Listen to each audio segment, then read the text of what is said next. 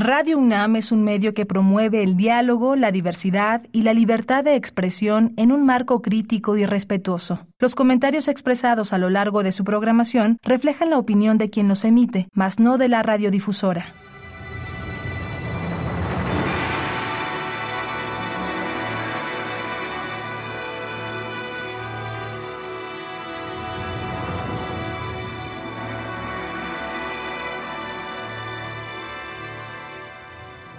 Radio Universidad Nacional Autónoma de México presenta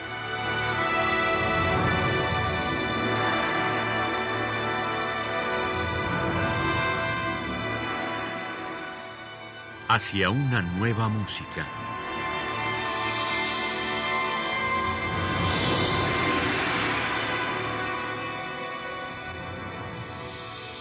Programa a cargo de Ana Lara.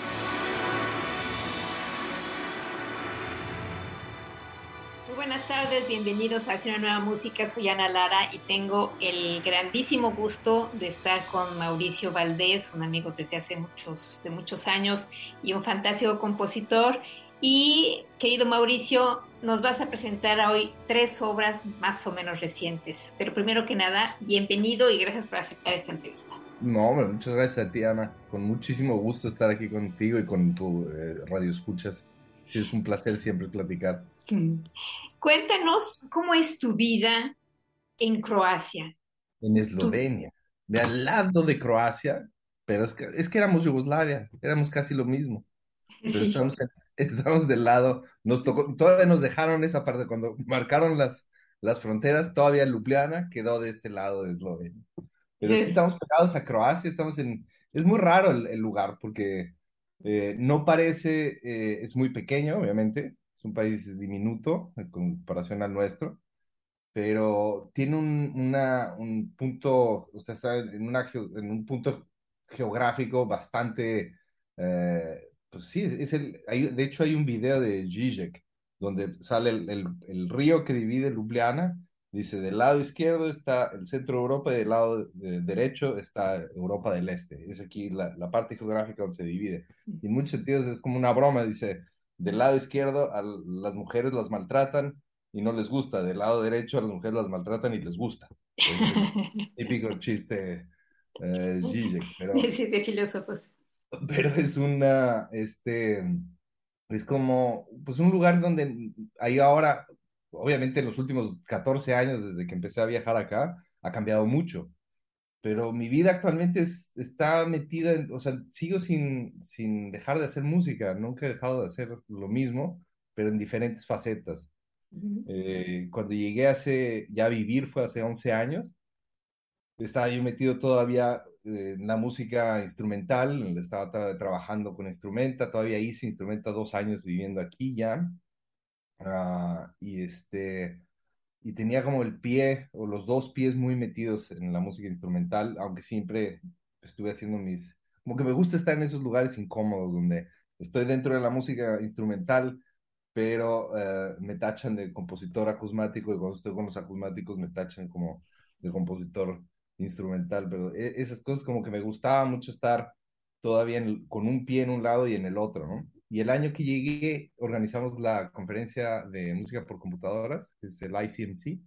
Nos dieron la sede acá, un chico esloveno y yo aplicamos en 2010 y nos lo dieron para, para realizarla en 2012. Y eso cambió mucho mi relación con Eslovenia porque no existía, o sea, yo no tenía trabajos aquí fijos. Yo venía, trabajaba, eh, básicamente cuando venía a Europa trabajaba en Barcelona o en los lugares donde había estado viviendo pero en, Eslovenia propiamente no tenía yo trabajo. Y mi esposa, en ese entonces mi novia, eh, era de aquí, yo pasaba temporadas largas, pero ya en 2011 cuando nos venimos a vivir, como que empecé a conocer un poco la dinámica. La música instrumental en ese entonces estaba en 1800, o sea, era, era música muy, muy conservadora, había tres o cuatro compositores a pesar de, de la influencia de Vinko Globokar en la, en la, en la composición, había muy pocos compositores que podían, eh, se podía decir que tuvieran un lenguaje moderno, ¿no?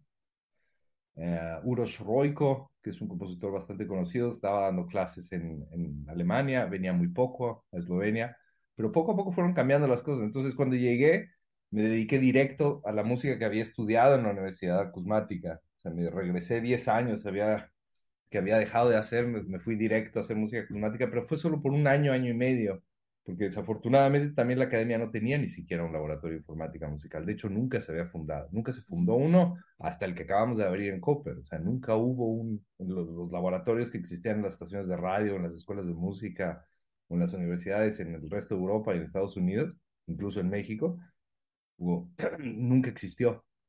Entonces, cuando yo trabajaba en Barcelona, en la Pompeu Fabra, mi jefe era Andrés Levi Richter y le pregunté si había un compositor esloveno electroacústico y me dijo, sí, hay uno y se llama Borturel.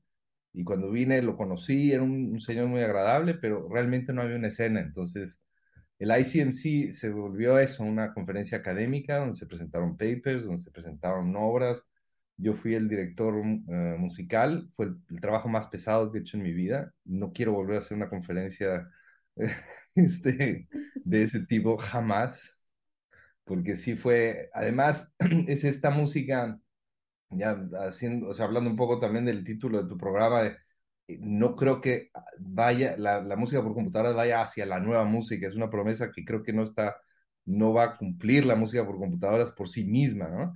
y la hiperespecialización o, o la, la, necesidad de los compositores, de los eh, investigadores de componer, ha de alguna forma hecho una, una corriente muy extraña que está ahí, así como, a lo mejor nos ven ellos así también a nosotros, pero es un, es un sector de investigadores que además cada año hacen tres o cuatro conferencias y hacen una, pues casi, podría decir, una, pues una parodia de lo que es un festival de música contemporánea, porque presentan papers en la mañana y en la noche hacen conciertos, pero es música por lo general hecha con conocimientos musicales muy, muy básicos, ¿no? No, tienen un dominio de las técnicas de composición ah, como, un compositor, como alguien que estudió composición, sino que son gente que tiene inquietudes musicales, pero que son muy buenos para la parte tecnológica. Entonces, fue un trabajo pesado, pero ahí conocí un poco más, eh, había un ensamble en ese entonces, un ensamble pequeño que se llama Neofonía, que dirige un americano que se llama Steven Lloyd. Y desde entonces esa es una parte de mi trabajo en Eslovenia, es, soy director eh, técnico eh, del ensamble Neofonía. Ese es un trabajo que hago cuatro o cinco conciertos al año, que sigue siendo un ensamble de música de cámara. Entonces es una faceta, pero la otra fue eh, que me impresionó mucho cuando llegué fue la improvisación libre. No conocía yo pues, había improvisado en México, en la universidad con Roberto, habíamos hecho con Roberto Morales, con quien estudié en, Guanajuato, teníamos un laboratorio de, le llamaba medios interactivos, me parece que se llamaba la materia. Y era una sesión de improvisación, pero tenía otro enfoque, creo yo. O, lo, o por lo menos yo lo veía así como una, era más bien como una provocación contra la academia, ¿no? Los músicos que estábamos en el laboratorio nos gustaba improvisar y lo que nos gustaba era violentar a, otras áreas de la escuela. Así, así lo vivía yo, no sé si era la intención de él, pero ah, cuando llegué aquí encontré una forma de, una sofisticación sonora que no conocía. Empecé a escuchar círculos y, medios de improvisación donde quizás casi como en la música contemporánea, puedes echarte un festival donde escuchas 20 conciertos y hay 3 minutos que valen la pena y el resto no, no, no, no tiene un lugar en la memoria pero esos tres minutos de un festival de música de, improvisación libre, había algo que no podía yo entender. Que había, habiéndome dedicado 15 años antes a, la música de concierto y de diferente música acusmática y demás, no entendía de dónde venía esa, esa, sonoridad. Eran sonoridades nuevas y que sabía que era irrepetible, que era una cosa que resultaba de la falta de control. Aunque los músicos eran eh, muy bien dotados, era gente que que tocaba sus instrumentos de manera, este, o sea, que, que, exploraban su instrumento a profundidad, el contexto de la improvisación libre y cómo sucede, por lo menos en estos ciclos donde me he estado moviendo en estos 10 años, es, eh, no sabes nada de quién, quién, vas a tocar, no sabes quién es, no sabes qué instrumento va a tocar. Llegas el día donde, vas, donde es tu set, pones tus cosas y tocas, por lo general. Y ahí encontré cosas que me, me fascinaron. Entonces me tiré de cabeza a eso pero sí es, un, es una vida muy pesada porque es mucho, eh, aunque las distancias son cortas acá, tenemos la, digamos los, los, lugares más eh, neurálgicos de esta música está obviamente Viena, que es lo más cercano, Budapest hay algunas cosas y en, en Italia también hay, o sea, alrededor hay Zagreb. Uh, esa es la parte que te digo que es muy interesante de, de Ljubljana, que tienes a 400 kilómetros a la redonda, tienes ciudades grandes también. Hasta Bolonia llegas, Milán está a 500 kilómetros. Entonces, te puedes echar un verano completo improvisando y tocando, no sé, 30 conciertos en un verano y es, es estaba muy bueno, pero es, es muy marginal. Es una escena muy pequeñita de, de una, un público muy reducido, todavía más reducido que la música contemporánea. Y, uh, pero me encantó, fue algo que me gustó mucho y lo seguí haciendo.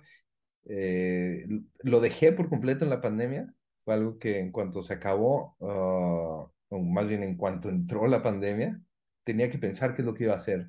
Estaba claro que la improvisación libre, yo creo que pasa con todo, ¿no? Con todas las artes. Cuando te metes a profundidad, ya empiezas a ver muchos funcionalismos, muchas cosas que ya no son tan mágicos, como que ya le encuentras el truco a muchas cosas. Y entonces me empecé a cansar de eso. Y a, a la gente que admiraba muchísimo, los veía, lo, ya empezaba a coincidir más con ellos y empezaba a darme cuenta que hacían exactamente lo mismo a diferentes velocidades, a diferentes este, intensidades, pero que la gran mayoría tenían 10, 15 sonidos eh, y con eso hacían una profesión. Entonces también fue un, como un poco decepcionante. Pero claro, eso, es una, eso pasó en mi contexto y eso ya me, estaba yo como uh, buscando una nueva forma de, ya sea regresar a la música instrumental o regresar a la música acusmática, que tampoco había podido hacerlo. Ah, bueno, también trabajo mucho con colectivos de artes visuales y cosas así, escénicas y danza, y, y te metí en muchas cosas, pero digamos que esas son las venas fuertes, ¿no? Bueno, justamente quisiera que habláramos de una pieza que combina todo esto que, que nos has contado, que se llama Migraciones y que si entiendo bien es parte de una serie de piezas en donde no hay una partitura al principio, tú propones una, una parte eh, acusmática y Cuéntanos qué haces. Sí, es un, es un ciclo de cuatro piezas hasta ahora, donde uh, trato de, de, explorar diferentes, o la intención es explorar la escucha desde el instrumentista, o sea, que en vez de tener una partitura con cinco páginas de instrucciones y que se dediquen a, decodificar los sonidos o a estudiar los sonidos, o lo, más bien las cosas que están dentro de la partitura, eh, se ponga a escuchar. Entonces lo único que recibe es un audio, el músico o los músicos. La primera versión de este ciclo fue para un trío, para arpa, saxofón y eh, contrabajo. La idea fue darles a cada uno el audio y no darles nada más y decirles lo, entre lo que puedas descifrar y lo que puedas incorporar de tu instrumento, de lo que escuchas a tu instrumento, eso es lo que puedes, lo que puedes hacer. O sea, los límites están en tu capacidad musical o en tu entrenamiento musical y tu exploración instrumental. Cómo lo vas a llevar a cabo y cuántos sonidos vas a poder incorporar es decisión y el límite está en, en, el músico. Y ninguno de ellos toca, eh, cuando es en ensamble, ninguno de ellos, o sea, no hay ningún ensayo la primera, la pieza se toca por primera vez el día del concierto y cada uno la tiene en audífonos si quiere y tratan de, de tocarla. Pero eh, poco a poco lo he ido modificando y he ido entregando algunos uh, tipos de grafías. Por ejemplo, esta pieza de esta versión, creo que es la segunda o la tercera, tiene, de hecho, este es un homenaje a Víctor Rivas, que fue mi contraparte de La Rana Sorda durante muchos años, que era un ensamble, un dúo que teníamos de improvisación libre es una pieza de videoarte que había hecho con uno de los conciertos que hicimos. Creo que fue cuando tú, estabas, cuando tú nos invitaste a Cervantino, uh -huh. una de estas piezas en el ciclo de música contemporánea. Uh, es una pieza que me gusta mucho, se llama Ignico la Doméstica, que es sobre un, todos los sonidos son de un encendedor y es una pieza acusmática típica de las que hacíamos en esa época. Y um, y esos fueron los sonidos que ella recibió y la, la proyección del video es el video de Víctor. Pues es un poco una provocación contra uh, la partitura propiamente. O sea, creo que nuestra tradición, nuestra educación, bien, se sustenta mucho en el código, en el, en el documento, en la Biblia, ¿no? Como, por así decirlo. Una, una obra uh, se califica cuando tenemos la partitura y escuchamos la interpretación. Eso desde, desde, o sea, desde la curaduría de un, de un proyecto siempre está en la partitura. Y creo que falta escuchar. O sea, creo que tenemos que valorar los últimas, la última vez que fui jurado de un premio de composición o de becas de composición, parecía un, un, concurso de diseño gráfico. Las partituras eran, o sea, y lo que sonaba, eh, a mi entender, era, era mucho menos atractivo que la, que la partitura. La partitura visualmente era preciosa. Entonces es un poco hacia allá, que se nos está olvidando a veces eh, escuchar y que lo que importa es esa experiencia aunque la partitura, y ahí hay, obras que tienen las dos cosas, ¿no? Eh, creo que la finalidad de esto es como decir, hay, hay otras formas de, escuchar y hay otras formas también viniendo de la, de, la, educación académica, de la música, cuando yo llegué a la improvisación libre, tener que, que, enfrentarme a algo que solo sucede en ese momento y que solo lo puedes detectar en ese momento y que todo el mundo que está en ese cuarto se da cuenta que lo que está sucediendo es único, no hay forma de codificarlo y eso no se lo puedes transmitir a nadie.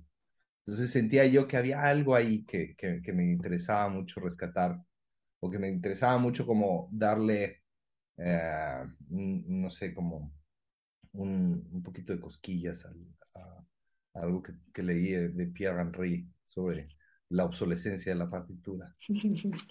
bueno, y la intérprete Brina Kren es absolutamente fantástica, ¿no? Además, muy joven, me decías, ¿no? Sí, tuvo que llevarla a su mamá al concierto porque era menor de edad cuando llegó todavía al concierto. Tenía 17 años. El nivel técnico instrumental aquí es brutal. Muy, muy alto. Y, cuando le propuse el proyecto, ella ni siquiera, o sea, dos semanas después me, me mandó una, una, primera versión de lo que había hecho. No, no, pidió nada más. Y luego ya empezamos a trabajar algún tipo de grafía para poder este, ajustarla, pero pues sí, tiene una cosa natural impresionante, Bueno, pues vamos a escuchar Migraciones de Mauricio Valdés. Es una pieza para saxofón y electrónica y en el sax está Brina Kred.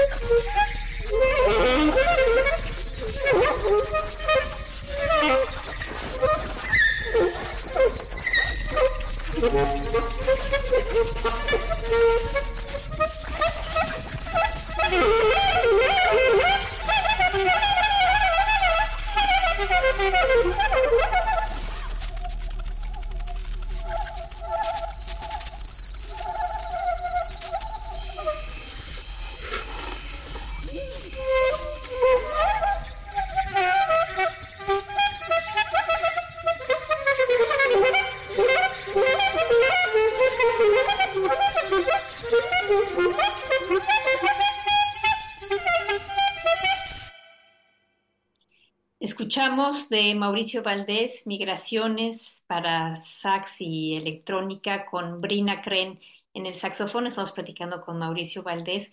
La siguiente obra que vamos a escuchar es eh, una pieza que está inspirada en este libro fantástico de Valeria Elviselli, se llama Desierto Sonoro. Sí, la, la, idea, bueno, obviamente cuando leí el libro, de, de hecho, no cuando empecé el libro, cuando empecé a leerlo, no me acordaba que había conocido a Valeria. Valeria es muy amiga de Pablo Chemor, que es un amigo mío de, muchos años, casi 15 años que nos conocemos, y la había conocido en, en su despedida, cuando se iba a vivir a Estados Unidos y iba a estudiar literatura en Nueva York. Y eso me di cuenta a la mitad del libro, pero el libro me pareció fascinante, las acotaciones que hace sobre el sonido, la forma en la que narra una historia lejísimos de esta de este boom de la literatura latinoamericana donde todos los escritores son hombres y todos son unos héroes y todos son este todo bondado, todo, o sea, me, encantó esta como esa forma de, de, escribir que tiene, de contar la historia con esta jiribilla ahí y obviamente las referencias sonoras. Entonces, eh, trataba de pensar si el, lo del teatro, eh, más bien lo del cine para los oídos, cuando empecé a trabajar con música eh, no multicanal, sino en, en, sistemas de sonido inmersivo, me quedé pensando que existe la posibilidad, cuando el sonido lo puedes ubicar en una parte del espacio físico y que tiene una dimensión extra, se pueden hacer como alusiones al teatro. O sea, pueden suceder diferentes cosas en una escena. O sea, tienes un, un escenario en donde puedes ubicar ciertas cosas. Entonces, la idea, es, la pieza está concebida pensando en eso, en explorar cómo podría ser la música acusmática inmersiva en sistemas ya sea multicanal o en binaural, en audífonos, que ahora ya es posible también. Está a, nada de ser eh, totalmente perceptible la, las intenciones de un compositor en términos de de espacio en, audífonos, se, puede, se pueden generar obras de una forma diferente, ¿no? Incluso sistemas, no nada más en la música acusmática, en la música instrumental también. Estoy eh, convencido de que eso debe ser parte de la formación de, de, los compositores actualmente, es cómo utilizar sistemas inversivos para poder buscar nuevas formas de orquestación. Cuando tienes 360 grados de distribución sonora puedes lograr cosas que, o puedes pensar cosas, a lo mejor no lograr, pero por lo menos pensar las cosas de una forma muy, muy distinta, ¿no? Entonces, eh, en esa idea fue eh, que compuse esta, esta pieza y obviamente como un homenaje también a, a Valeria Luiselli, que me parece una extraordinaria escritora y, y esa historia, además, es, las últimas páginas de ese libro son para tirarse al piso. Bueno, pues vamos a escuchar Desierto Sonoro de Mauricio Valdés.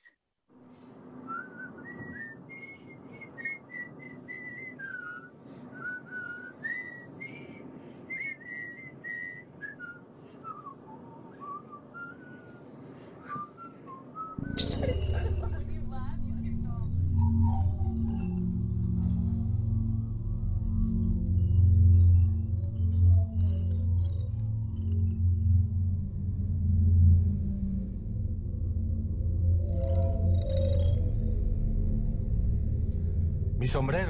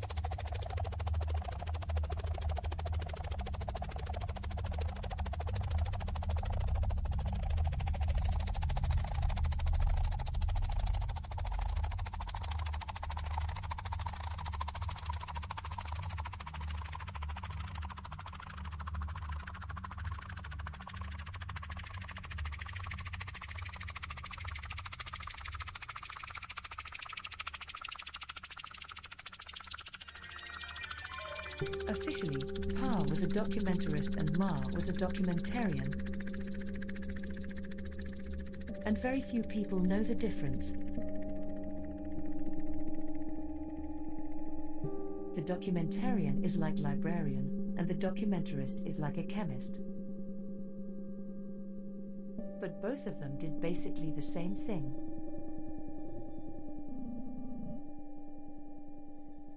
They had to find sounds, record them, store them on tape, and put them together on a way they told a story.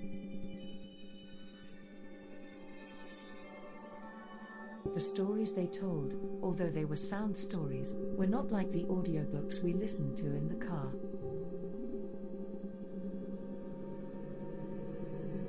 Pa and Ma stories meant to make time disappear or at least easier to get through.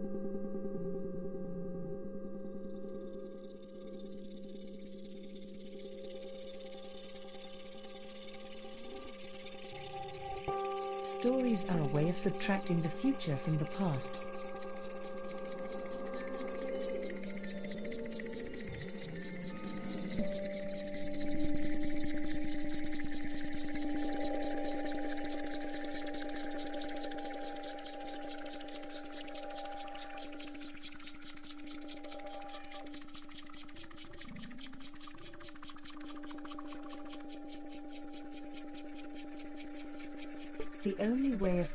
Clarity in hindsight.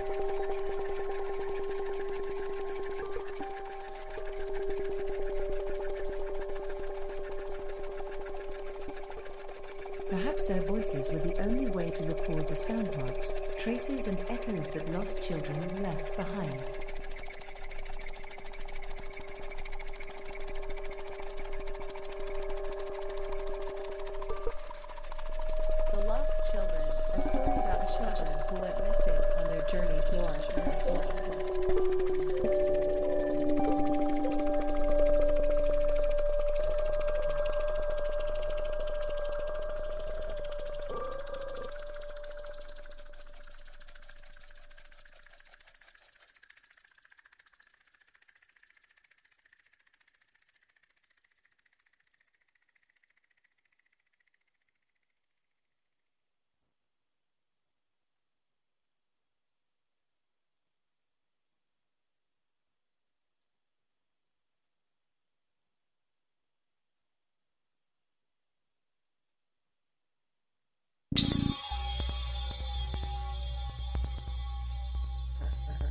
My husband's box, too, under some notebooks, there's a book titled The Soundscape by Murray Schaefer.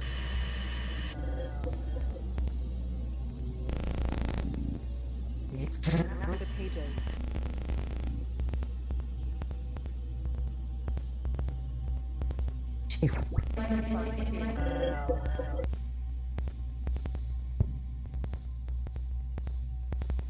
Book two.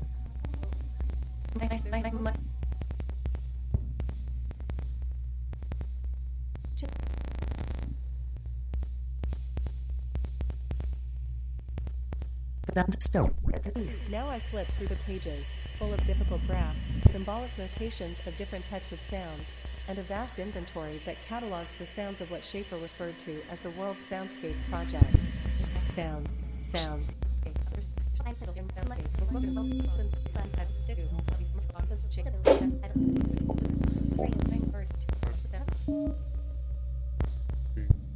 Heartbeat, breathing, footsteps, hands, clapping, scratching, etc., eating, drinking, evacuating, lovemaking, nervous system, dream sounds, noise, evacuate, system.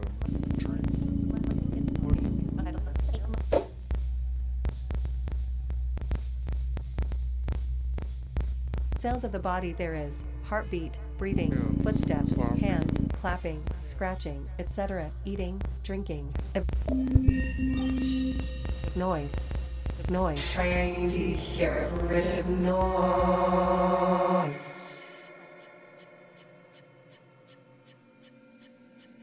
Noise.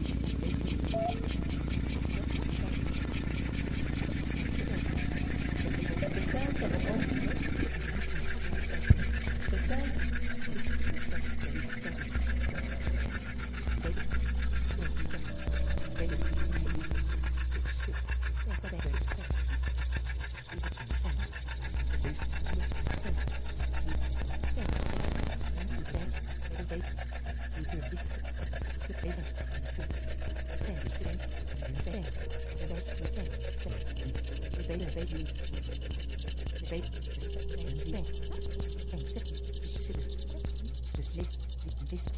Late bait. Fake. Insect. Is bait.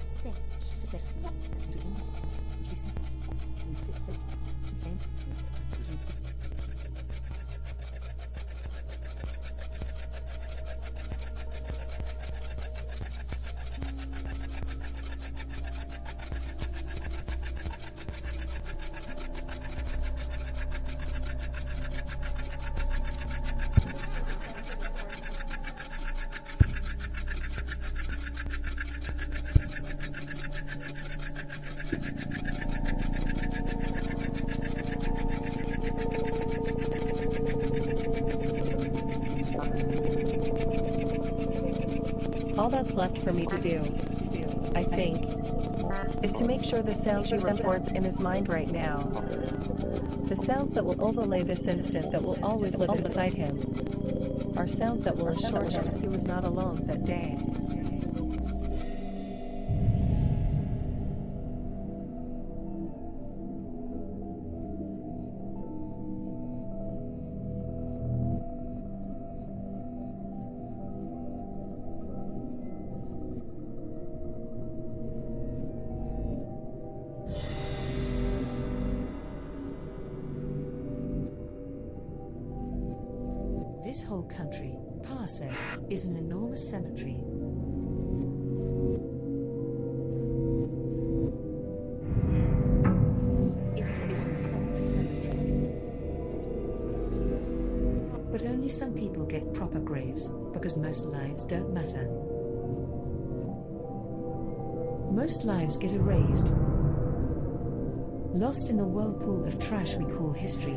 said.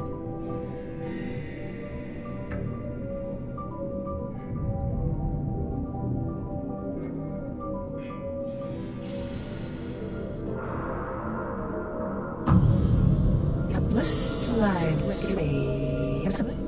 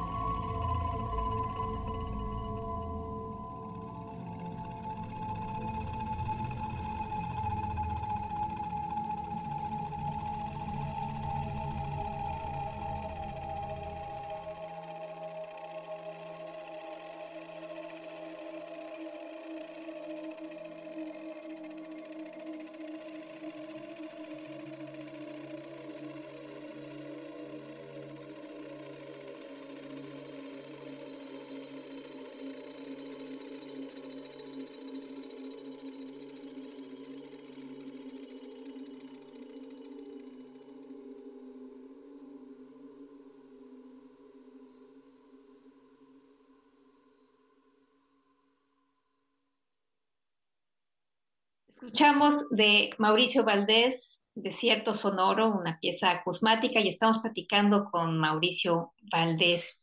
Eh, Mauricio, la siguiente obra que vamos a escuchar también es una pieza acusmática, justamente en este periodo en el que te has sumergido y este fue un encargo de Music. Cuéntanos un poco de este proyecto, porque normalmente uno piensa en Cepromusic y, y piensa en instrumentos en vivo.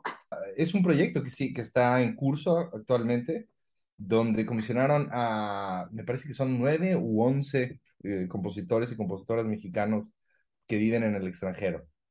Entonces, que de alguna forma tiene que ver con esta como idea de cómo se vive, cómo se hace la, composición a partir de, la migración. Y eh, lo que hice en la pieza, fue la primera pieza que trabajé en el laboratorio que dirijo ahora, que, se me olvidó contarte, el, bueno, más bien te conté la historia de cómo fui trabajando acá, pero actualmente tengo un laboratorio de informática musical primero de Ljubljana, de Eslovenia, en la costa, que es un laboratorio que se llama GECA, donde tenemos un sistema multicanal, que es la parte que yo dirijo, que es dedicado a la investigación, pero que tiene como ah, peculiaridad que son 24 bocinas alrededor de un solo escucha, que es un lugar para la escucha en solitario. Y es también parte de las crisis que me dio la pandemia, es que a lo mejor la música acusmática nunca debía estar en las salas de concierto y siempre debía haber estado nada más para escucharse solo. que no el, el, contexto social en la música acusmática no. Entonces, eh, fue la primera pieza que hice en ese, en ese estudio y traté de combinar las dos cosas, como la, la formación, la parte formativa que tuve con la música acusmática y la parte de la instrumentación, de la, perdón, de la improvisación libre. Entonces hice un, como mapeo de diferentes materiales que creo que de alguna forma eh, describen muchas de las inquietudes que tengo en términos estéticos y utilicé RN1, se llama porque utilicé unas librerías que lo que hacen es describir el sonido ah, de un, pues, puedes tener diferentes muestras, pero pues está basado como en, ah, en librerías de inteligencia artificial para tratar de no nada más sacar afinación, duración, intensidad, etcétera, los, los parámetros o los descriptores típicos del sonido digital, sino que utiliza el sonido como una materia y entonces lo puedes combinar. Entonces lo que hice fue hacer una, un híbrido de los materiales acusmáticos y los materiales que tengo. Tengo grabaciones de todos los años que estoy improvisando, donde saco materiales para hacer mis, mis librerías ¿no? o mis piezas. Entonces este es, un, es como una hibridación de, de esas dos estéticas, más que estéticas, de esas dos como técnicas de trabajo. ¿no? Es una pieza acusmática. Bueno, pues vamos a escuchar RNN1 de Mauricio Valdés.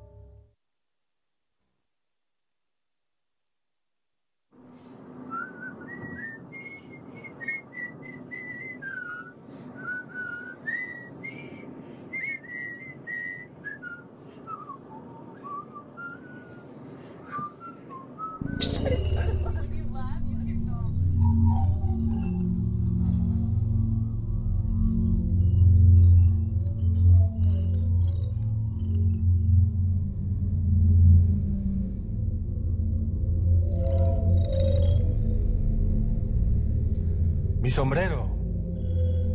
Mi sombrero.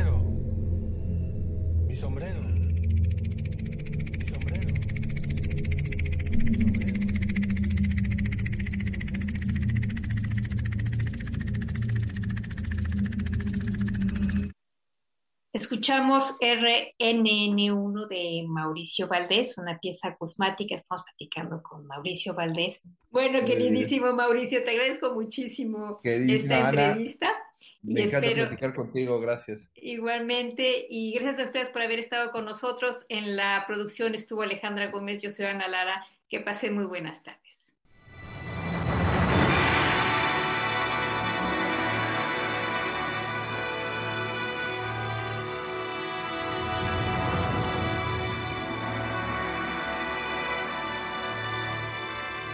Radio Universidad Nacional Autónoma de México presentó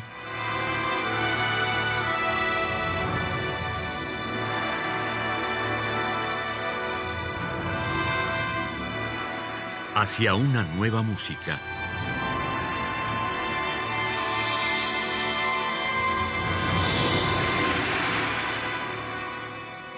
Programa a cargo de Ana Lara.